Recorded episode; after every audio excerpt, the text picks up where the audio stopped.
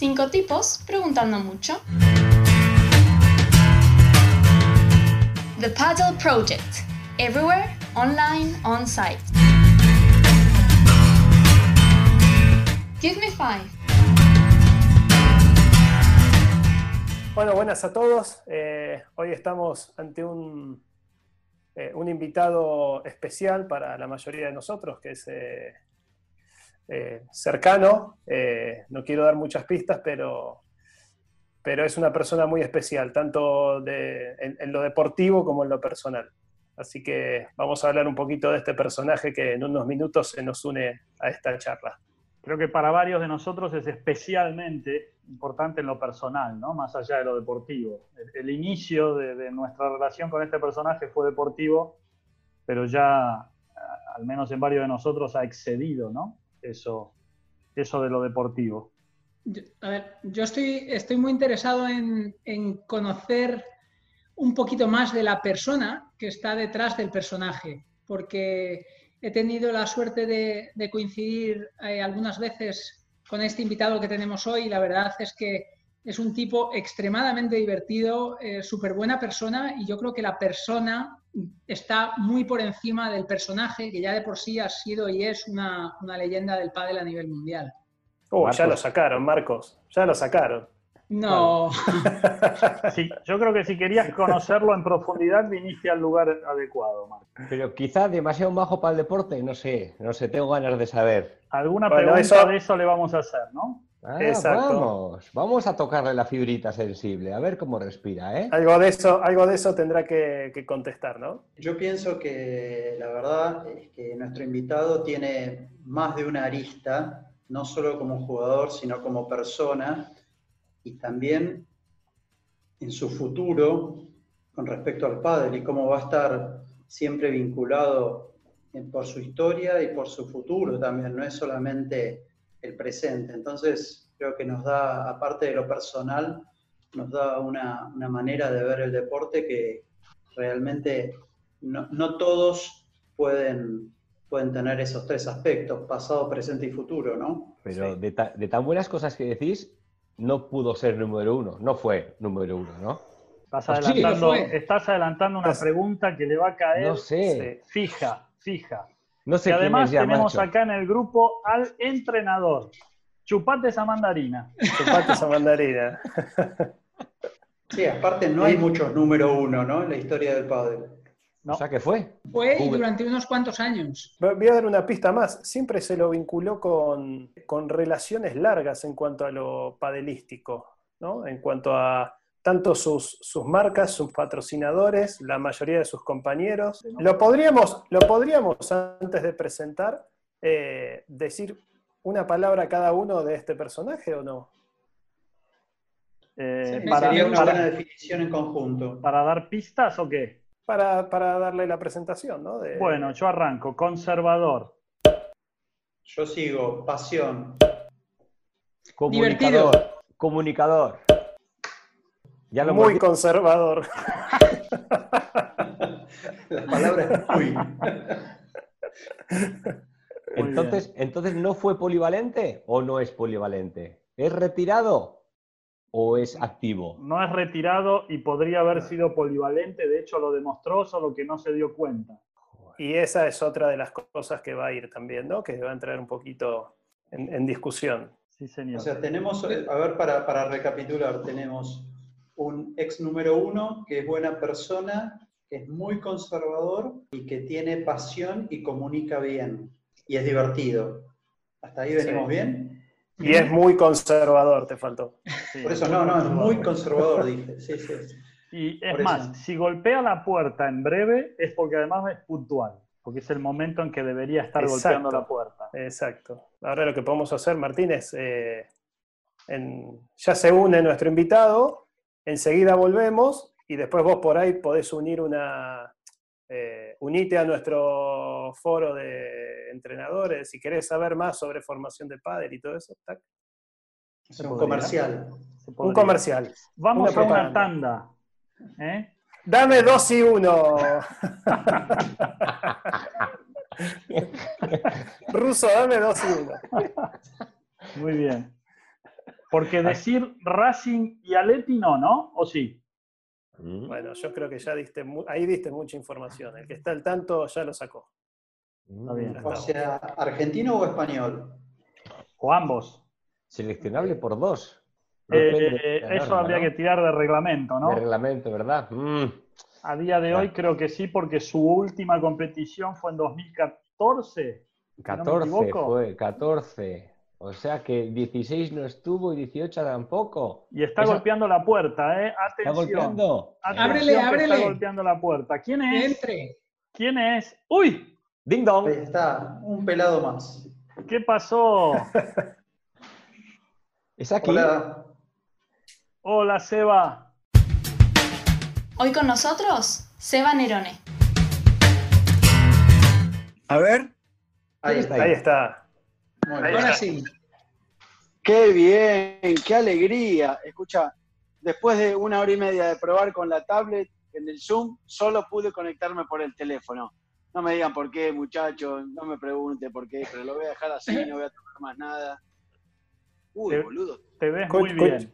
Escuchá, y si Estás en gira el el grupo teléfono, adecuado, ¿eh? Si es por, si es por Pero- la pelambre, estás es en el una, grupo es una adecuado. reunión, es una reunión de pelado. ¿Qué hace el, el oso de Rodri? No, hay dos infiltrados porque es una reunión de calvos anónimos esto. Ahora mejor decís. Está perfecto. Déjalo quieto, Seba, en lo posible. Y Ahí quieto me- está bien, no me, quedo, no me muevo más. Pero Escuchá, hablábamos. Me fui de mi mujer para que no me caiga a pedo, no me van a sacar a pedo vos ahora, te pido por favor. Así te sentís en casa. Sí. Bueno, me encantaría verlos a todos juntos, pero no puedo, no sé cómo hacer, no quiero tocar más nada. No falta Estamos, más oportunidad. Bueno, menos mal que reconozco las voces. Me voy a poner Pero- una gorra y... Pero era. eh, que se va. Y se fue. Duró poco el invitado, Rodri. Yo les dije que no le hagan preguntas difíciles. Ah, no, ahí ¿Qué viene. te ahí dije? Pero escucha, ¿qué te Eh, dije? Está muy lejos. Ahora sí. Ahora sí. Bueno, ¿cómo es el tema? ¿Qué estoy de invitado? No. Hace 10 minutos que estamos hablando eh, de tu persona y de tu personaje, Seba. Ya verás qué es lo que hablamos. ¿eh? Tenemos algunas preguntitas para... Es un examen en realidad esto. Es para ver si aprobás y, y bueno, ya en función de eso veremos después cuáles son las consecuencias. ¿no? Venga. ¿Estás Levanto la preparado? guardia. Sí, no la sé- guardia. Uy, apagaste la cámara. No. Ahora la prendí. No, pará, ya está. Ahí estás bien. Yo te hago la primera pregunta. Venga, va. Porque es una pregunta que se nos, casi se nos escapa recién mientras estábamos hablando entre nosotros. Y el tema es el siguiente, que vos llegaste a la cima, vos fuiste número uno. Y mm, normalmente se dice que los número uno tienen algunas características, algunas cualidades que no siempre son virtudes, ¿no?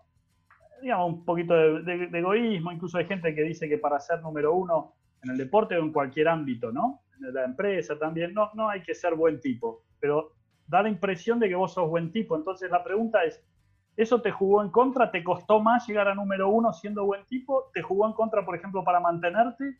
¿O es mentira esto que se dice? Mira, yo coincido en una cosa con vos, eh, sin falsa modestia, que creo que me considero buen tipo, pero no así te digo que no me considero egoísta. Yo me considero egoísta, tengo una parte egoísta y la sé reconocer. Y, y creo que ese egoísmo a veces me ha jugado una, una mala pasada, y- pero, pero por eso mismo, ¿viste? Porque el egoísta intenta pensar en él y sacar lo mejor para él, para después poder, en mi caso, para poder tratar de, de dar lo mejor mío hacia los demás. Pero yo sé que en, cierto punto tengo que pensar en mí, ese egoísmo lo, lo tengo, considero que lo tengo. Pero además de egoísmo, la- la- las demás, digamos, señas de un número uno, que a veces, como te digo, se lo relaciona con, con alguien o quizás distante o altivo o soberbio o demás. ¿Vos qué opinás de eso en general? Yo creo que hay que no, no- no tiene que estar determinado el número uno por el, por el carácter, que sí podés encontrar algún tipo de patrón, pero, pero no, no, no, no lo veo tan así. No creo que me haya jugado a mí en contra.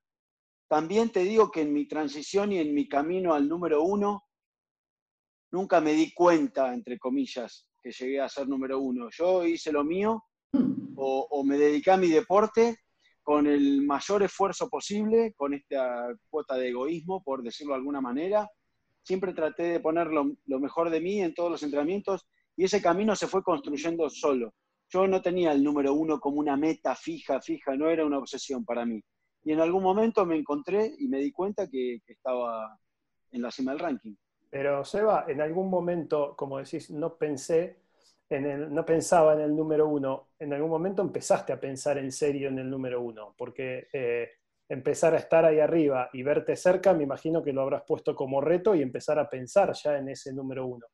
Pero Rodri, vos sos mi entrenador hace una punta de años y me conoces. Yo juego de espaldas al ranking. Toda la vida jugué de espaldas al ranking y de espalda hasta a los cuadros también. Entonces, no es una cosa que me obsesione. Lo, numérico no me obsesiona. Sí, evidentemente lo, tenés presente, pero no me obsesiona. El otro día en una entrevista yo le comentaba a, Clemente de Mundo Padel que no se acuerda nadie, porque todo el mundo habla de Recanerone, Recanerone y, gracias a Dios porque creo que hicimos muchas cosas bien. Pero con Cristian Gutiérrez estuve a un torneo de por lo menos volver a alcanzar la cima que era en el 2009, en Sevilla el 2009. Y eso no se acuerda nadie. ¿Por qué? Porque Gutiérrez Nerone no suena, suena Reca Nerone.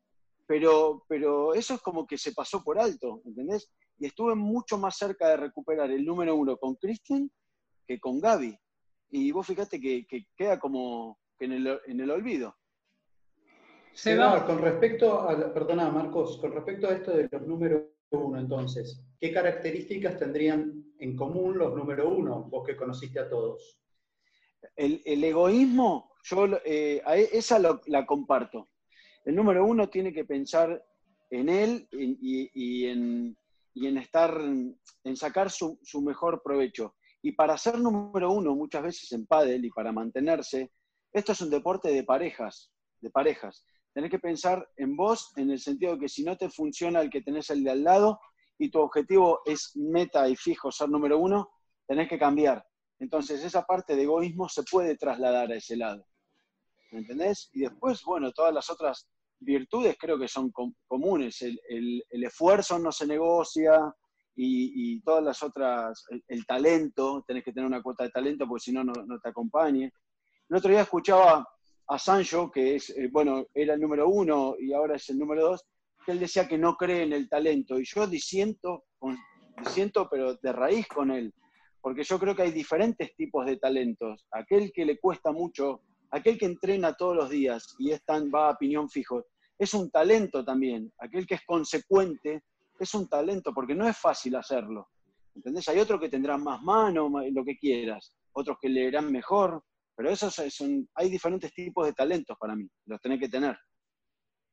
Eh, Esto probablemente engancha mucho, Seba, con, engancha mucho con, la, con las dos diferentes mentalidades que dicen que tienen los deportistas en los negocios y en la vida, ¿no? que dicen que hay personas de mentalidad fija que acoplando a esto de lo que hablabas, pues o se tiene o no se tiene el talento. Y hay otras, otro tipo de personas que tienen una mentalidad de crecimiento que creen que las habilidades pueden ser entrenadas, que creen que los, eh, no solo las habilidades, sino los talentos pueden ser entrenadas. Yo también pienso que hay una parte que es innata, pero también creo firmemente que, detrás de cualquier éxito está el trabajo, el compromiso, y en ese sentido vosotros sois probablemente ejemplos de esto y ejemplos de, de liderazgo, está claro. Marcos, yo pienso como vos, yo pienso que hay una parte que es innata pero hay otra gran parte que hay que trabajarla también, porque podemos nombrar millones de ejemplos, millones, que se han roto el lomo para tratar de alcanzar la cima y que han quedado en el camino. Entonces a esos algo le falta, y ya que no se lo puedes achacar a la parte del trabajo porque se han roto el lomo para llegar, se lo tenés que, se, lo tenés que eh, eh, ver por otro lado. Y esa cuota que le falta es ese talento innato, es, esa perspicacia, llamarlo como quieras. para mí, como en todo, esto tiene que ser un, equilibrio. Total. Un equilibrio. Tienes que tener algo. Se, desarrolla eso o vos crees que, que se nace o, en edades tempranas se puede desarrollar, incorporar y formar un, verdadero campeón? insisto, tiene que haber de los, de los dos lados, porque vos mm, podés tener algo de nacimiento que si no lo desarrollás quedás en el camino, y podés tener algo chiquitito, chiquitito, chiquitito que te dieron, que si lo haces, si lo fomentás, si lo haces crecer, lo podés llegar a construir y, que sea muy fuerte. Me parece que en el equilibrio está la, está la clave. Evita, pero hablando de chiquitito, chiquitito, chiquitito, que hablamos de número uno, pero hay que empezar desde abajo, me parece, ¿eh? que todo el mundo pasa por menores. ¿Cómo lo recuerdas? ¿Qué cambiarías en ese aprendizaje? ¿Cómo lo recuerdo yo? Sí, claro. Uy, tengo que hacer mucha memoria, porque para menor ya... Tira, tira, tira para allá, saca del baúl. Eh, mira, era una época muy, muy, muy, muy diferente, y acá me pueden ayudar mucho eh, el Tata, Martín y Rodri, porque en el momento que yo era menor, ya eh, jugaba algunas categorías por edades y otras categorías como tercera o segunda. Y yo siempre dije que en Argentina lo que tuvimos en su momento, en esa explosión que yo era menor, que era el año 89, 90, había un montón de emprendimientos privados, de clubes privados, que hacían sus propios torneos. Entonces, de pronto, en Capital Federal, tenías ocho, nueve torneos en la misma semana, ¿eh? semana, en los que estabas inscripto e ibas jugando en uno, en otro, en otro, en otro, en otro. Entonces, vos, si me preguntás a mí cómo recuerdo esos 15, 16, 17 años, casi que competía todos los días, hasta en el mismo día de la semana que iba al colegio, a la noche, tipo 8, 9 de la noche, tenía un torneo privado en tal lado. Y para mi papá y mi mamá era un esfuerzo terrible, porque tenía que agarrar el coche y llevarme, o me tenía que pasar a buscar el compañero de turno para recogerme y llevarme al torneo y regresarme. ¿Cómo me recuerdo yo en esa época compitiendo casi todos los días?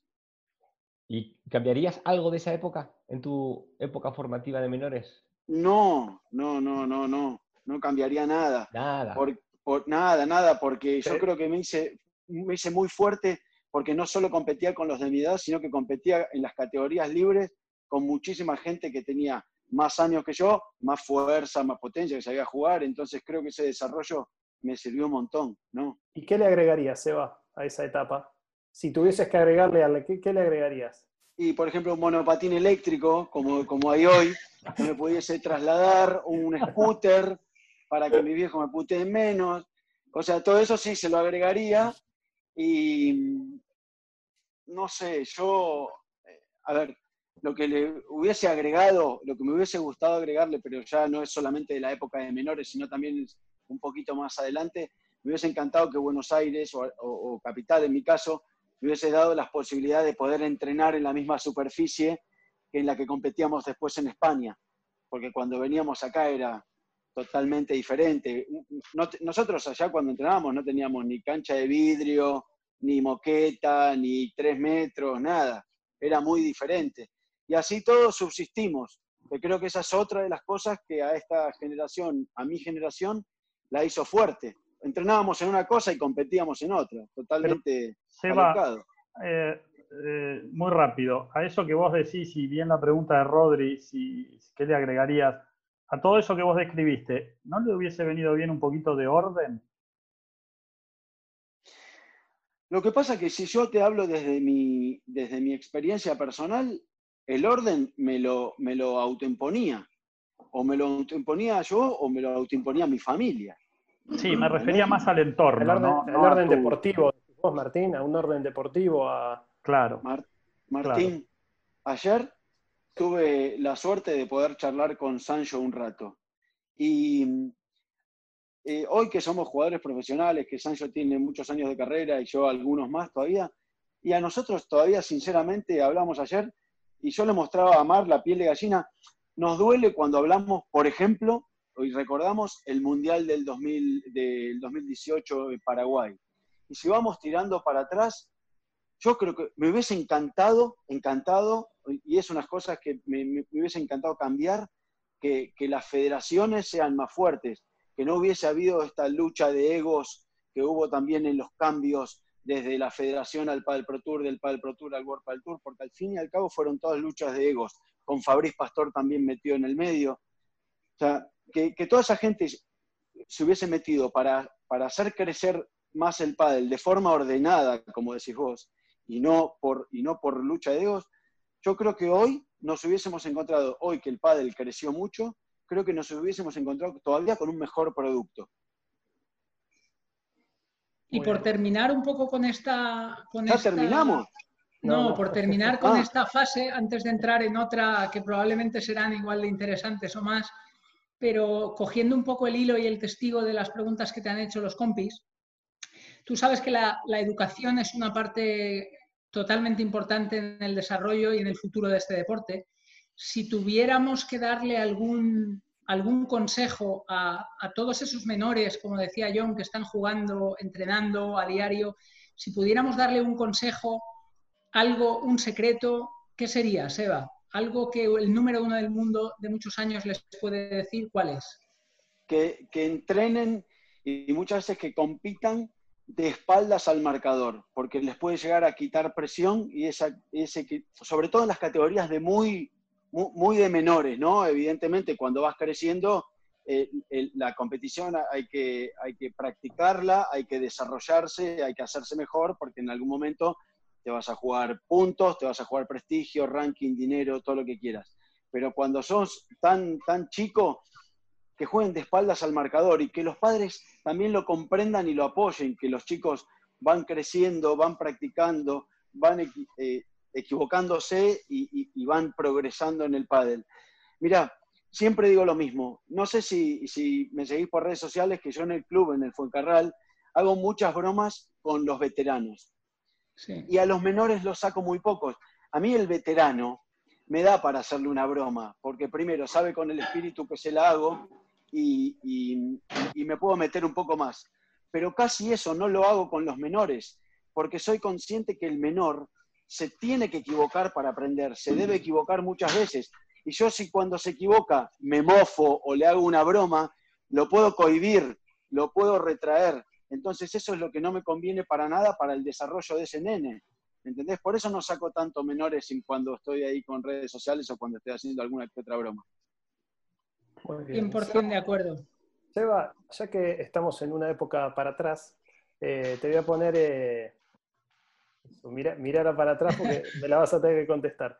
No, te escuché eh, en, varias entrevistas o en varios directos que, diste y te preguntaron la diferencia entre la época anterior de Padel y esta en cuanto al juego, ¿no? Y, una, y lo que más remarcaste es que ahora se gana la pelota desde más atrás, con el globo. Mi pregunta con el remate. Con el remate, perdón. Eh, mi pregunta es, eh, ¿cuál te gusta más de las dos? Y si tuvieras la posibilidad de elegir con 20 años, ¿qué padel elegís? ¿El anterior o este?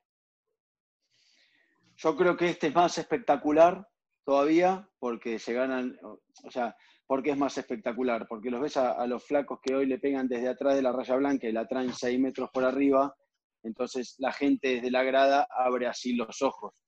Lo más triste de todo esto es que el veterano del Fuencarral después le quiere pegar desde atrás de la raya blanca y se rompe entero. Eso es lo malo.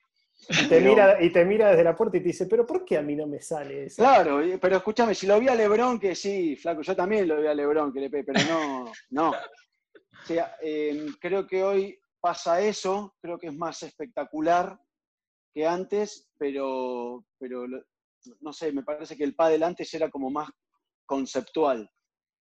Era, era más conceptual, se, tenía, había como defensas más férreas, se jugaba más al, contraataque. De hecho, el otro día que, que, hablaba con Juan Martín, a Juan Martín lo veíamos como un, como un adelantado o como un loco, entre comillas, porque hacía el juego que hacía. Y hoy hay muchos chicos, muchos profesionales que, intentan jugar ese estilo, de tirarla e ir para adelante constantemente y, ya no lo ves tan alocado. ¿Me entendés? Lo que antes era muy alocado, ahora no tanto. Los pioneros, los, los, mejores jugadores de acá hace 10 años atrás, si agarras el ranking de las derechas, eran Gaby Reca, Cristian Gutiérrez de la derecha, Matías Díaz, eh, y sacando Juan Martín, vos fíjate que Juan Martín es un zurdo que juega como del lado del revés, los otros tres son como más metódicos de los, tres que te nombré, de, construir y todo. Hoy tenés mucha gente que ese pádel, no te digo que lo desestima, pero que como que lo ve lejano. ¿Y, cuál elegirías si tuvieses 20 años? a mí me gusta más el otro, pero con 20 años elegiría este porque me, daría mucho más dinero. No, pero olvídate de eso, te estoy hablando de ah. una cuestión de juego. Si vos tuvieses 20 años y te dicen, eh, tenés que elegir uno de los dos deportes, te podés formar para, para ir por el lado de ese remate espectacular y esa velocidad, o te podés formar en lo que hiciste, bandeja, víbora, eh, trabajar más el punto. A eso es a lo que voy. Y a, mí, me gusta más ese pádel, pero porque después cuando veo ese pádel, me gusta, me, disfruto más viendo ese pádel también como espectador que, el otro. A, mí como espectador. Y evidentemente si lo disfruto como espectador, me gustaría hacerlo como, jugador. Muy bien. Seba, hablando de, esto del pasado que, comentó Rodri, eh, a mí me parece que el, el, pádel profesional, en, líneas generales, eh, evidentemente con todos los matices que se le quiera poder, se, pueden, se puede dividir en tres, en tres etapas, ¿no? Digamos, la, primera, la, la, de Argentina del pádel profesional, la que sería, digamos, la nuestra, la del Tata y mía. Luego yo creo que vino la segunda, donde ahí estás vos, Vela, Juan, Gaby, Cristian, toda esa generación y luego podría ser la tercera a partir de, Paco en adelante, de Paco Navarro en adelante. A mí, yo personalmente creo que la segunda, por la cantidad y calidad de jugadores, fue la mejor de todas hasta ahora, eh, porque se dieron varios, varios, varias circunstancias, ¿no? para que yo diga que es la mejor en, cantidad, y calidad, en ambas cosas a la vez. Eh, vos, en primer lugar, ¿estás de acuerdo con, esa, eh, con esas etapas? Y, si estuvieras de acuerdo, ¿cómo las definirías? ¿Qué características tendría cada una de ellas? Mm, no sé, yo a, la primera etapa esta que vos nombrás, eh, yo me saco el sombrero porque eran jugadores que tenían todo por explorar. Yo eh, le podría llamar los exploradores, ¿no? Porque todos venían del tenis. El otro día me pasaron un link que me divertía un montón mirándolo, que fue la final del Máster del 91 en, en Parque Sarmiento, que jugaron el Mago Sanz y Maru Lasaigues contra Horacio Álvarez Clementi y Ale Dazaigues. De revés. Y lo veí de revés, Ale Dazaigues. Yo, y, escucha, yo pagué entrada, tenía 15 años, pagué entrada para ir a ver esa, final. O sea, me, encantó. Y cuando pasé el link, me buscaba en la grada, imagínate. claro, más allá de eso, eh, claro, ves ese partido hoy y con las palas que se jugaban, parece que la pelota va, va, más lenta. Pero es un poco porque lo que te digo, estaban explorando todo, si bien eran los mejores jugadores de ese momento, todavía se ganaban pelotas que hoy no son ganadoras ni de milagro. Algunas dos paredes, viste, que como que se les venía el cuerpo. Y vos decís, yo, yo lo miraba y decía, claro, pero si todavía el padre estaba naciendo o creciendo, es, era hipernormal. A la segunda etapa yo creo que ya nos fue más sencillo porque ya teníamos ese espejo yo, por ejemplo, que soy de estos jugadores que vos nombrás, Martín, de la segunda etapa, yo ya crecí mirando pádel, ya crecí aprendiendo de aquellos jugadores y de hecho me enseñaron algunos jugadores que ya venían de esa etapa. Entonces, esta etapa fue como adelantada. ¿Entendés? No, no, sé si podría identificarlo de alguna forma. Los primeros fueron exploradores, los otros no sé cómo, cómo nombrarlos. Pero es como que nos fue más fácil. Y después creo que hay algo muy importante también que coincide, para ya pasar a la tercera etapa, con el momento económico que tuvo Argentina. Yo creo que Argentina tuvo un momento económico y de bajón de pádel muy importante entre los años 95 y 2000, vamos a poner ese, lustro, en el que fuimos muy pocos los jugadores que seguimos apostando y ya empezamos a hacer la transición de intercalar el circuito argentino que se venía degradando y empezaba a crecer el español.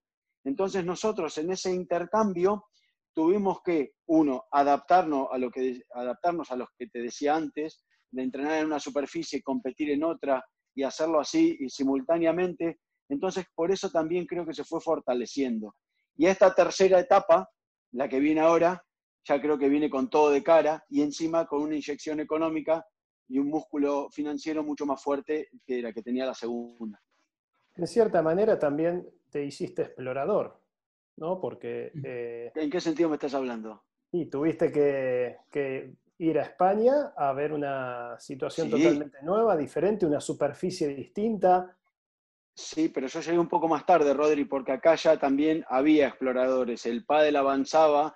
No te olvides que, por ejemplo, un ejemplo muy básico. Acá se habla de, de- acá en España, ¿no? Se habla de las canchas con pico y, y las recordamos porque en algún momento jugamos o entrenamos con alguna cancha con pico. Yo no jugué nunca un torneo en una cancha con pico. Torneo, torneo, ¿eh? Entrenar sí. O sea que yo, esa faceta de explorador, me la salteé. ¿Entendés? Ya hubo exploradores en España también, Semprún, Piñón y todos los que venían antes. eh, eh, es como que abrieron ese camino. Y antes que yo también llegaron Pablo Robaletti, Juan Martín Díaz. Entonces, ya tenía, yo ya tenía, me siento como con el, con el camino allanado, el camino explorado. Muy bien. John, Se viene el super tie break de John. ¿Estás preparado, Seba? Siempre. Super tie. A 10. Bien. Necesito respuestas rápidas. Si no, será mala tuya y te la habré colado. Ah, o sea, vos, bueno, pensé que me estabas, escucha, pensé que me estabas preguntando ahora por un super tiebreak a 10, porque dije, como está el punto de oro, a ver si este quiere meter otra modificación nueva y quiere meter un super tiebreak. Me mato, boludo. No, no nos adaptamos al punto de oro y encima le metemos el super tiebreak. Dale. O Sí, 10 ahora te puntos de oro, lo que tú quieras. 10 Va, ¿eh? puntos de oro. Venga, va. Estate, ¿eh? que te la cuelo, ¿eh? Va, ¿eh? Una frase que te define. Eh, luchador. Un recuerdo imborrable. El último, el Mundial del 2014, el, el último punto con Graviel. Tu mejor golpe. Creo que la víbora se hizo el más conocido. No sé si es el mejor, pero se hizo más conocido. Tu mejor punto. El que jugué con Sancho en la final de Alicante en el 2012 contra Lima Mieres. ¿Y qué pasó? Ah, eh, bueno, fue un punto que dura como un minuto y pico, que tuvo, tuvo de todo. Sancho la recuperó de afuera de la cancha y, y creo que es el mejor punto de mi historia porque lo terminó ganando con una volea de derecha. paralela. Entonces, paralela, paralela, entonces, paralela y, y cambiada. O sea que dejalo de ese Era- como el mejor punto. No sé si será el, el mejor, pero por- probablemente el más raro, ¿no? El, el inédito, será, será el inédito. Por eso te hace tanta ilusión. Tu mejor torneo. Em, dos. Voy a elegir dos. Venga. Fue en Girola, fue en Girola 2009, con Rodri ahí de testigo, y el máster del 2008 con Cristian Gutiérrez. Tu derrota más dolorosa. La- tres derrotas más dolorosas, una trae la otra. Las tres finales de los mundiales del 2000, 2002 y 2004. 6-4 en el tercero, las tres, habiendo ganado el primer set. Tu victoria para el recuerdo. Y me quedo con esta que te dije antes, con la de Graviel, po- porque nos dio el punto Argentina y, fue 7-6-7-6 contra Dai y Jordi. Una pareja. Juan y Vela, Un consejo. sacarse piedras de la mochila para entrar a la cancha. Y un deseo. Bueno, mm, eh, seguir eh, ligado al pádel de cualquier manera, porque aprendí a, a querer este deporte y, y- y- y no me veo sin él. De cualquier manera, eh, de la que quiera, John, pero es como que no me veo sin él. Hablando de eso, Sevita, esto ya está fuera de juego. Tercer tiempo. Y si no existiera el pádel, ¿quién serías hoy? Un contable, creo. ¿Sí? Me ganaste. Eh, Es complicado, con los argentinos es muy complicado, John. pero recién eh, John te preguntó eh, un poco a futuro, ¿no? Y vos, ¿cuál, cuál es tu deseo? Sí. Eh, le, le com- le comentaste el, el- el que quieras, o sea, seguir ligado al pádel que quieras, pero ¿cuál es el que querés vos? ¿Cómo querés seguir ligado al pádel? Mira, a mí las, las, las dos patas que hoy tengo abiertas me gustan mucho, porque tengo una propuesta de, de Adidas Paddle, de seguir ligado a ellos a través de, de la academia, cosa que esa me, me ilusiona un montón y, y puedo, y creo que puedo aportar por ahí en cuanto a la experiencia y, y alguna otra cosa. Y después, eh, en el Club Fuencarral yo hago un trabajo con el cual me siento muy cómodo y me siento identificado y trabajo muy a gusto. ¿Entendés? En el, en el apoyo a la enseñanza en el club. Entonces, mm, no estoy en, cancha mil horas, porque no, no lo hago, pero, pero me gusta, me gusta ese, hecho de, de, tener voz, de tener voz y tener voto final. ¿Me entendés? Entonces, creo que desde esa forma, con la experiencia, puedo aportar de los dos lados. Muy bien. No me, no me digan por, o sea, eh, yo quiero agradecer y eh, agradecerle a, Martín, agradecerle a John, porque me han mandado unos mensajes muy cariñosos a través de, las últimas entrevistas que, que, hice, que me salieron de manera natural. Lo de Juan Martín es una cosa que sale muy bien por, por Juan Martín. Yo lo único que me propuse es tratar de, que Juan se sintiese cómodo. Juan no sale en ningún lado. Y, lo único que quería era que se pudiese soltar. Juan tiene infinidad de gente que lo quiere, de seguidores. Entonces, lo único que hice fue armarme una lista y, no te digo abanicarlo para que se sintiera cómodo, pero, pero la entrevista a Juan salió de, esa manera y un poco eso también es, es lo que voy buscando, ¿no? no sé si, si el día de mañana podré lograr eh, un rol de comunicador de pádel. Eh, acá creo que somos varios los que creemos que sí, pero bueno. En, eso estás, por lo menos. Seba, vos hablaste antes del pasado y hablaste del futuro. Ahora te llevo al rol de, como jugador juzgando a los entrenadores. ¿Qué buscabas en los entrenadores antes o que encontrabas y qué buscabas, qué buscas ahora o buscaste en, tu segunda etapa, digamos, cuando ya te, hiciste mucho más profesional en los entrenadores? Bueno, yo tuve un entrenador, yo tuve un formador que tiene, eh, que fue Nito Brea, y creo que tiene un concepto de pádel que para lo que es una, para una buena base está bien. A partir de esa buena base que yo creo que logré y pude hasta imponer porque me dio buenos resultados, lo que empecé a buscar en un entrenador y, creo que el primero que me lo dio fue Martín, em, fueron cosas diferentes, nutrirme de más cosas. Digamos que la base ya la tenía hecha. Entonces quería todavía sorprenderme más y tratar de ver si podía hacer cosas diferentes. Y Martín, que para mí tiene una visión de pádel casi antagónica a la que tiene Nito, em, me pudo meter más cosas. Y, a raíz de, de, Nito y de Martín, me puse muy exigente, muy exigente y, en los cambios de entrenadores que tuve no encontré muchas más cosas, porque se dice que de todos los entrenadores aprendés, yo creo que aprendés de todos los entrenadores que saben, y no pude encontrar muchos más, muchos más que me hayan eh, nutrido, hasta que hoy encontré una persona como Rodri también, que sigue mucho la línea de Martín, con, Tata con vos hacia las pretemporadas, y eran pretemporadas que sin ninguna duda te puedo decir que eran durísimas, pero que bajaba el sombrero y las agarraba porque sentía, me sentía muy fuerte haciendo esa pretemporada, estaba muy a gusto. Y, vos tenés un grado de exigencia muy alto y, sabés que yo siempre hice violín en bolsa porque sabía que eso a mí me servía mucho. Y hoy encontré en Rodri un tipo que explora mucho más para adelante, que mira e indaga, se preocupa, intenta mejorar todos los días.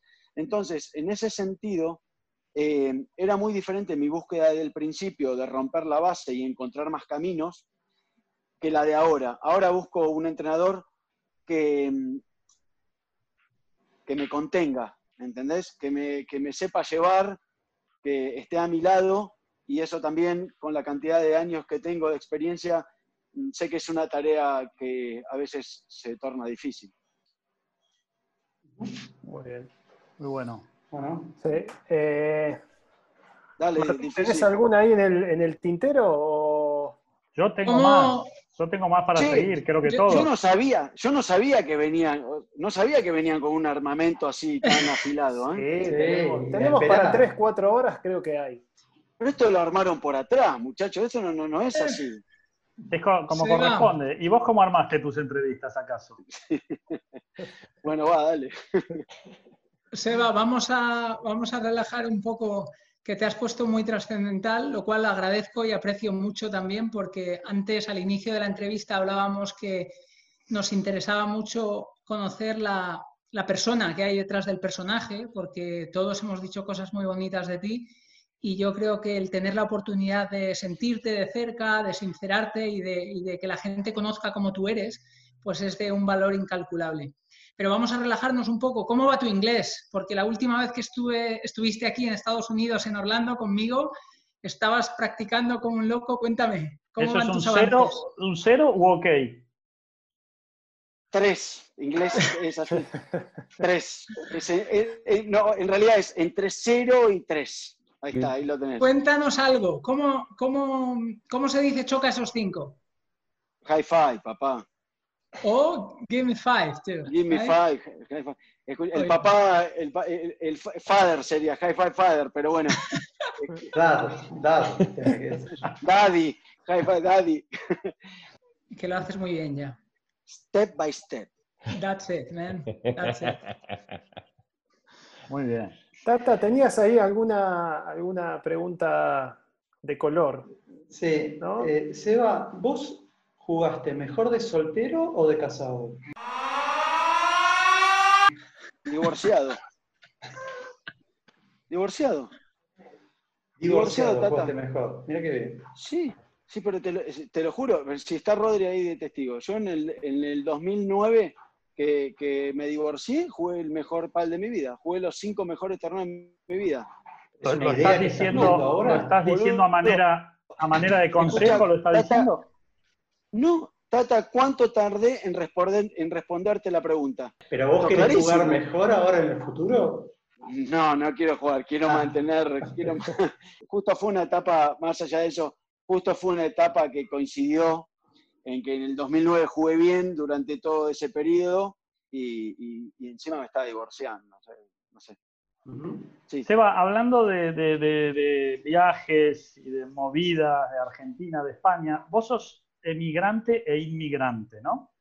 Y en ese flujo eh, de tu, tu generación, de, de- de gente que vino de, de Argentina y se instaló en España, eh, obviamente hablando de jugadores, eh, ¿vos crees que eso le hizo mal o bien a Argentina y mal o bien a España, al pádel de alto rendimiento en Argentina y al pádel de alto rendimiento en España?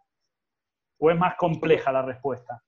No, yo creo que el pádel argentino necesi perdón, los jugadores argentinos necesitábamos imperiosamente que el pádel creciese en, en España, porque el circuito argentino, sobre todo te estoy hablando justo de este lustro, estos años de entre el 95 y 2000, el circuito argentino había sufrido una caída importante y justo coincidió, no me digas si justo coincidió con el crecimiento de- del pádel en España o que también el pádel en España coincidió porque se nutrió de aquellos jugadores que salieron desde Argentina para venir para acá.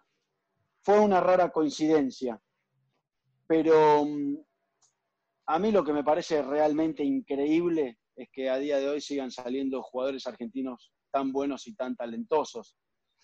Porque, mm, porque no sé, no, no lo veo. Yo como, como inmigrante me, me encantaría que el pádel en Argentina siga creciendo, pero no, no, no, no sé cómo se hace. Y como emigrante, acá en España, eh, creo que esto en algún momento cercano va a alcanzar su techo, si no lo ha alcanzado ya, y tiene que expandirse para el resto de Europa. ¿Y cómo ves ese futuro, Seba? ¿Personal o del pádel? No, eh, bueno, en los dos niveles. Del, punto de vista personal, creo que nosotros, los jugadores de mi generación, si nos terminamos, o sea, tenemos una, una cuota cubierta que es el haber, eh, el haber estado eh, cerca- cercanos al deporte o entrenando casi todos los días o aprendiendo el deporte todos los días. Creo que esa gran base la tenemos. Si nos formamos un poco más, podemos ser grandes embajadores. Eh, Insisto, si nos formamos un poco más, podemos ser buenos embajadores como para trasladar el- el- Ujú. todas las cosas buenas que tiene el pádel para el resto del mundo. Ujú. Eh, eso es en cuanto al punto de vista personal o que lo puedes trasladar a los Sí, sí. jugadores de mi generación. Y en cuanto al punto de vista deportivo en sí, yo creo que aquellos que, aquellos que conocen el pádel, eh, el pádel, el pádel entra fácil. Entra en un rango de edad que es muy amplio, tiene muchas condiciones muy buenas para jugar, se puede jugar outdoor, indoor, varias superficies. Mm, eh, creo que las pistas hoy pueden ser más caras, pero tienen menos mantenimiento de los que tenían antes. Cada vez, se, no, no digo que se reduce el costo, pero se, se, mejora ¿no? la, calidad del, producto. Entonces, yo el pádel creo que tiene buenas, de acá a 10, 15 años creo que tiene, goza de muy buena salud. John te quiere hacer una pregunta. Yo le quiero hacer una pregunta después a Marcos, ¿eh? Se va, se va. Eh, no, que esto es de verdad, ¿eh? ¿Estás, eh, ¿estás buscando en Chiqui tu revés definitivo? Mi derecha, definitivo. No, tu revés. Velita se me pasa a la derecha. ¿Tú por qué nunca te has pasado a la derecha o pocas veces? Que ya me ha dicho un pajarito, algún pinito que hayas hecho y no te atreviste o cómo fue. Pero porque soy muy conservador. Soy una persona que me, cuesta salir mucho de mi estado de confort y y yo muchas veces, lo dije siempre, ahora cuando entro a la pista, juego de revés y de revés casi ni pienso, lo hago de manera fluida y natural. Entonces todo ese cambio de escenario de pasarme a la derecha y tener que, sufrir un poco más, mm, no te digo que no esté capacitado para hacerlo, pero me cuesta un huevo romper mi zona de confort, me cuesta un montón. Entonces, tu formación hace 25 años, ¿variarías algo, le meterías algo o no? bueno, Puede ser. Mira, John, cuando a mí me tocó jugar de la derecha, que fue un máster de casualidad, porque casi sin entrenamiento me pasé a la derecha, con Agustín Gómez y Lingo, lo hice, creo que lo hicimos de manera correcta y muy bien, casi nos metemos en, la semifinal de ese máster. O sea que no creo, no creo que haya faltado algo en, mi, formación de, menores. A mí, en su momento, me, me pusieron de revés porque me dijeron, este es un bruto, y juega de revés. Y yo dije, bueno, sería un bruto y jugaré de revés. Y como me fue bien, nunca ni me planteé la posibilidad. Lo que me habrá faltado entonces en su momento habrá sido un buen entrenador o un buen formador que diga, no, no, pará, a este hagámoslo jugar de los dos lados. Pero yo en ese momento, con 15, 16 años, no estaba ni capacitado para pensar que me debería haber entrenado de los dos lados. No, bueno, de hecho, de hecho, Seba, siempre fuiste un, jugador que. La pateé a la tribuna, ¿eh? La pateé viene a la tribuna. que, en entre, igual ahora yo te traigo de vuelta para la tribuna, quédate tranquilo. Sí. Eh, en entrenamientos, entrenaste mucho de derecha, contra muchos jugadores de derecha y te pusiste en cruzado y, lo hiciste muy bien. Jugaste. Menos, papá. Cansa menos por eso. Jugaste partidos, jugaste partidos de entrenamiento y, yo me acuerdo porque en el 2012, eh, en la puerta de mi casa, te sugerí el cambio a la derecha y, hace un par de años de vuelta te volví a insistir y no, y no me, no, no, no, me quisiste. ¿Por qué no, ¿Por qué no trabajas un poco más en, la convicción entonces? Eh? Que te está fallando. Entonces la, pregunta es, la pregunta es, ¿vos te tendrías que haber pasado a la derecha o yo tendría que haberte convencido? No, puede, puede haber habido un poco de las dos cosas. También pienso que si me voy dos años atrás, cuando jugaba con Alex Ruiz, eh, tuvimos algunos resultados interesantes también y, y, yo jugaba, jugaba del revés. No creo que haya sido mala la opción de, de tratar de buscar compañeros zurdos que me ayuden y que a mí me den, me den menos espacio o menos pista para jugar. No, no, no, estoy... Evidentemente es una solución intermedia, ¿no? Sí. Es una, sí, exactamente, pero bueno, dentro de todo no rompía esa zona de confort de la que hablábamos recién. ¿Cómo, ya que nombraste a los compañeros, ¿cómo, cómo crees que... Uh. qué te ¿Cómo, no nombré, no nombré Melilla, gordo, que te veo venir, no nombré. Cuidado. No. ¿Cómo, ¿Cómo crees que fue Seba Nerone como compañero en, la, en, lo más alto del ranking, o jugando finales, eh, ganando títulos, todo eso? ¿Y cómo crees que Seba Nerone como compañero en esta etapa de tu vida? Mira, cuando cuando yo jugaba con... Yo creo que el, jugador que más me ha hecho dar el paso, de, el paso importante fue Javier Ciro. Y, Javier ya tenía, tenía, ya tenía un carácter fuerte, mm, predominante, determinante.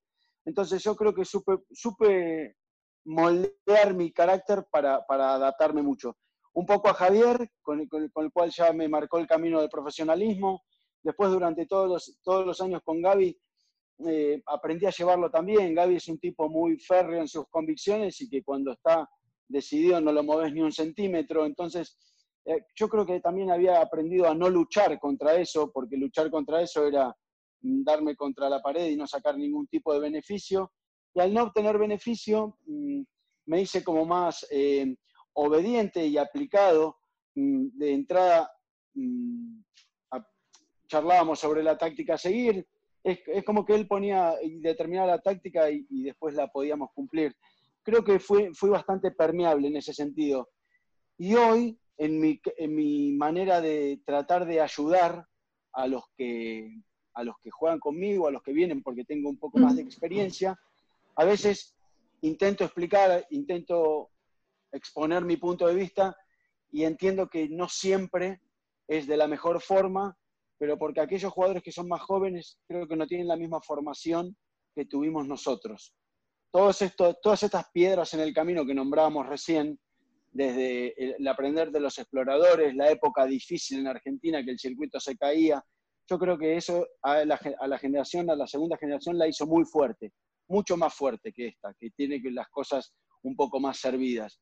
Entonces, cuando te pones más, más intolerante, más firme, yo creo que hay muchos chicos que hoy no lo aguantan.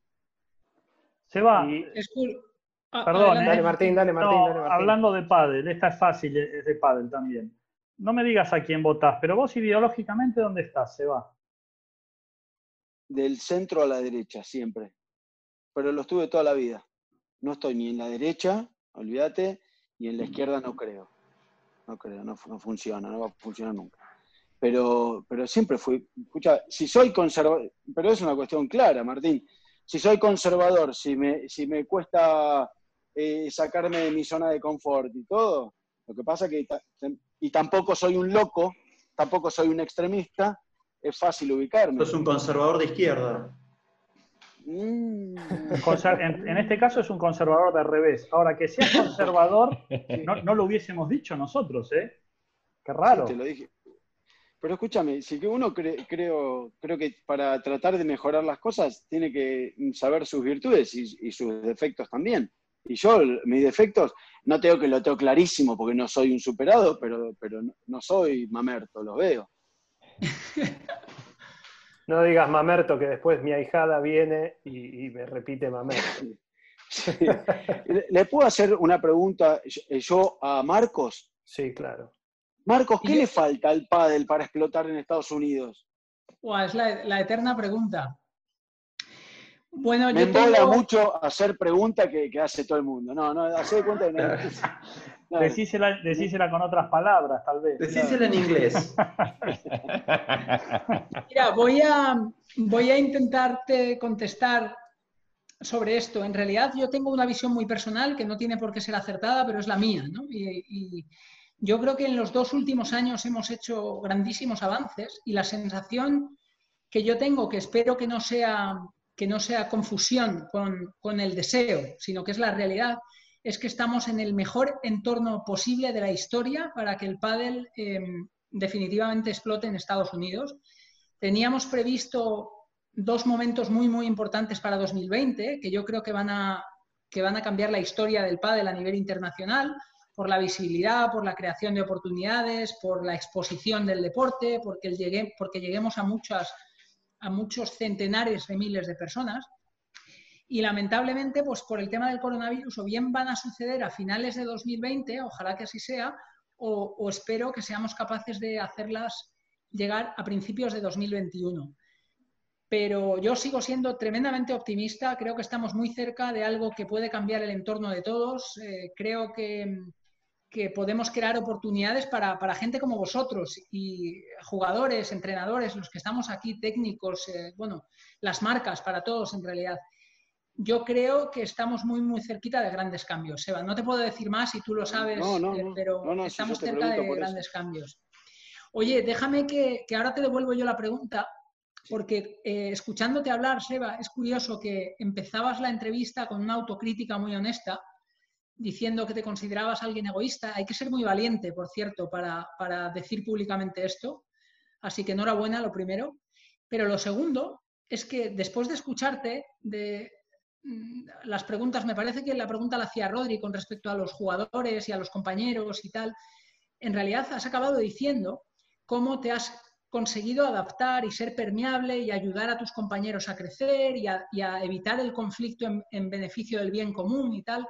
Entonces, lo que yo percibo aquí también es, un altísimo grado de generosidad. Y quería romper la lanza del egoísmo de antes con la generosidad ahora. ¿O no, no lo ves así? escucha, eh, yo ayudo a mis compañeros, o creo que ayudo, pero no te olvides que atrás de, todo hay un rédito que es el beneficio propio. O sea, sigues manteniendo ahí que a pesar de que ayudes al compañero y te hagas permeable, en realidad es por beneficio personal, ¿no? Pero escúchame, si nosotros vamos a jugar juntos, si yo voy a jugar con vos y, veo que el globo de derecha lo tirás 14 metros afuera de la pared, voy a tratar de acercarme y decir, Marcos, mira, pegale con el canto al globo, porque si le pegas con el canto va a entrar adentro de la pista. Entonces, yo te doy un consejo desde mi experiencia, pero el que trata de sacar un beneficio también de ese consejo soy yo. ¿Entendés? A mí no, me conviene. Que a vos te va a servir, totalmente de acuerdo, porque vas a tirar el, canto, eh, eh, el globo con el canto y te va a salir mejor. Pero al fin y al cabo no la vas a tirar afuera o no la vas a dejar regalada o le vas a pegar más fuerte y sacar un beneficio propio. Lo veía más desde el egoísmo sano. Eso es. Vamos a llamarlo así. Egoísmo por el beneficio común, lo llamaría yo, que me gusta más. Sí, sí. Muy bien. Escúchame, eh, perdón, perdón, Rodri, que te interrumpa. Y ahora, rememorando un poco, voy a la pregunta, no sé si fue del Tata o de Martín, que preguntaban por, bueno, características personales, ¿no? Por justamente esta parte de egoísmo que sacó a relucir Marco recién. ¿Alguno está viendo la serie de del último, el último baile de, Michael Jordan? Last Dance. De Last Dance, sí. Bueno, el carácter de Michael Jordan, no, no sé, o sea, evidentemente lo hizo hiperganador, pero cumple todos los requisitos y las características que nombraba el Tata al principio. ¿eh? Con lo que, con lo que terrible. con lo que estás diciendo, Seba, lo primero que, me llamó la no, no es que me llamó la atención porque eh, ya lo sabía de otros deportistas eh, en el entrenamiento. O sea, lo, escuchás eh, a Michael Jordan, cómo le habla a los compañeros o las cosas que le dicen en el entrenamiento y, llama mucho la atención. Está bien que Michael Jordan, un fenómeno indiscutido, pero, pero que le hablaba a Pippen, le hablaba pero a uno le pegó una trompada en el pecho. Le, habla, a gente que, que, son figuras también de cómo tenía que comportarse en el entrenamiento o, o que tenía que hacer mejor las cosas, o concentrarse más, o enfocarse. Eso llamó, mucho la atención. Eh, a mí me queda una de las preguntas, eh, y va con respecto a, tu, a tu día de torneo, Seba. ¿Cómo es eh, el día ese de torneo? Si jugás a la mañana o si jugás a la tarde. Normalmente a qué hora te despertás, bajas al desayuno, qué desayunás, qué, ¿cómo preparas el día? Mira, el, día es, fácil, porque levantarme me levanto siempre temprano. Toda la vida me levanté temprano, todo, siempre. Y, en cuanto al desayuno, mm, las comidas las armo en función de a la hora que juegue el, partido. Porque, por ejemplo, si tenemos algún partido tipo 2 de la tarde, 3 de la tarde, me gusta desayunar fuerte, pero no... no, no ¿Una sola vez desayunar fuerte o...? Lo que pasa es que yo me levanto a las 7 de la mañana y me voy al desayuno a las 7 y media. Y mientras van cayendo todos ustedes, mi, desayuno empieza a las 7 y media y termina a las 11. Pero sí, bueno, digamos que desayuno una vez. Las comidas las armo en función de la hora que juego, dejo de comer alrededor de dos horas y media, tres horas antes del partido, y, después es, es, tranquilo. Ahora no me gusta pelotear el día del partido. Hago quizá una activación a la mañana, si me toca jugar por la tarde, pero yo ya creo que a los, a los torneos llegas con, tenés que llegar con los deberes hechos, no vas al torneo para hacer los deberes. Bueno, Seba, creo que es muy factible, ahora Marcos te va a hacer la última pregunta, es muy factible que estés muy cerca de aprobar este examen. ¿eh? Ya después este equipo queda reunido y vamos a ver la, la- la mesa examinadora. Esto te sacaste. ¿Qué decide? Que también puede tener otra lectura, entonces me, me quedo con el 0, con el 3 nada más. Quédate con el 30, si sos optimista es un 30. En la escala del 1 al 100. Yo Muy con bien. haber aprobado el, el ping-pong, el punto de oro de John, ya me siento satisfecho. Muy bien. Seba, una, una última pregunta. Nosotros en, otras charlas y en cosas que, otras iniciativas que tenemos siempre invitamos a, clientes y a gerentes de centros a pensar diferente y a crear momentos memorables y, y cosas que sean eternamente recordadas. ¿no? Y teniéndote aquí, a mí eh, me gustaría que nos regalases cuál ha sido el momento más memorable de tu vida en una pista de tenis, eh, de pádel, perdón, y fuera de ella. Estos dos momentos memorables, regálanoslo. Y solo puedes elegir uno de cada. Toma ya. No, pero ¿sabes qué pasa? Que mm, en, en cuanto a la vida lo tengo clarísimo. En cuanto a la vida en sí lo tengo clarísimo, que es el nacimiento de, de mi primera hija, que es Valentina. Porque Me siempre me, encanta. siempre me consideré, o sea, un ignorante sentimental, ¿entendés? Ese momento hizo que me considerase un ignorante sentimentalmente, porque nunca pensé que, la llegada de un hijo o una hija en este caso podía generar tanto y podía cambiar tantas cosas. O sea, y te lo dejo ahí nada más porque si no puedo extenderme mucho más. O sea, el Y nacimiento te, de, y te pones a llorar. Valentina. No, no, no, porque ahora ya lo, lo asumo. Ahora voy y como salgo y Valentina me pega un tortazo, ya se me pasa el sentimentalismo. Pero bueno, ese, pero en cuanto al cambio grande, grande, creo que es ese. Y adentro de, de de una pista de pádel, no sé, yo creo que siempre remarco eh, tres victorias y de las tres, las tres victorias me, provocaron casi lo mismo, ¿no? Que son el Mundial de Mallorca, el Máster y el, el que gané con Gaby, el Internacional de Madrid del 2001. Esos fueron, creo que, los tres momentos cumbres por, de, de- mi carrera. De ahí elegí el que quieras. Espectacular. Un cruzado con Rodri también te puedo marcar, pero bueno, no, no tuvo, tan- no- no tuvo tanta trascendencia eso. No tuvo trascendencia. El 11-2 no tuvo trascendencia. Sí. ¿Puedo contar una anécdota con Rodri o no? Sí, claro. Sí, sí. Sí, escucha, eh, en- en- entrenábamos en una pista de cemento en el Club del Monasterio, entrenador Nito Brea, y el ejercicio era así. Nito ponía la pelota en juego con un globo, yo tiraba una víbora, Rodri la defendía y ahí empezaba el punto. ¿Está bien? Así empezaba el punto.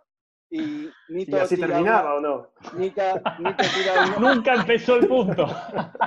Nito tiró una pelota, dos, tres, y a la décima dijo, muchachos, vamos a cambiar de ejercicio, que esto no sale. vamos a cambiar de ejercicio, que este ejercicio no sale, dijo. Y ahí sabía de ahí que lo recuerdo con, con cariño. Pobrecito, cómo te hice girar. Entre esa, entre esa El y... pelotazo de que te pegó Pérez Millán, que te rompió la espalda. Sí, no, y, y otra que ese era eh, uno de mis mayores déficits, ¿no? Y, y siempre Nito me, me hacía entrenar mucho ahí. Y me lo ponía Cutu enfrente también y me tiraba la- el planazo ese que tiraba Cutu, plano en cemento a los pies. Y claro, la pelota me pasaba a 200 kilómetros por hora, me reventaba, me reventaba. Bueno, pero te hiciste más rápido. El que, el que no muere sobrevive y se No. hace más fuerte. Pero ¿sabes lo que, lo que creo que desarrollé ahí? El hecho de, de tapar y de bloquear, porque en vez de dejarla pasar, empecé a bloquear e irme para adelante al, al duelo de volea. Y sí, bien. Por eso te digo, sobreviviste. Claro. Adaptación, adaptación. Sí, adaptación. Bueno, Seba, yo te agradezco Sí. muchísimo que hayas estado acá. Para nosotros es un placer. ¿eh? Que- Al contrario, que muchas gracias a ustedes. Nos ayudes estando acá. Muchas gracias, Gracias, a ustedes. Seba. Fue una muy linda encerrona, la voy a tener en cuenta, pero bueno, eh, creo que resistí, me encantó, de corazón se lo digo, me encantó, no, no la esperaba, pensé que íbamos a hablar de otra cosa, pero me, me encantó que haya, que haya salido así de, de natural e improvisada. Muchas gracias. Bueno, Sevita. gracias Muchísimas gracias, Seba. Sevita, que eres un, segundo. me five. Que eres un fenómeno y sal de esa zona de confort, que eres el mejor, coño. vale, vale. Lo hago, John. Lo entiendo, lo Listo. entiendo. Gracias, chicos. Chao, Seba. Adiós. Cinco tipos preguntando mucho. The Paddle Project. Everywhere, online, on site. Give me five.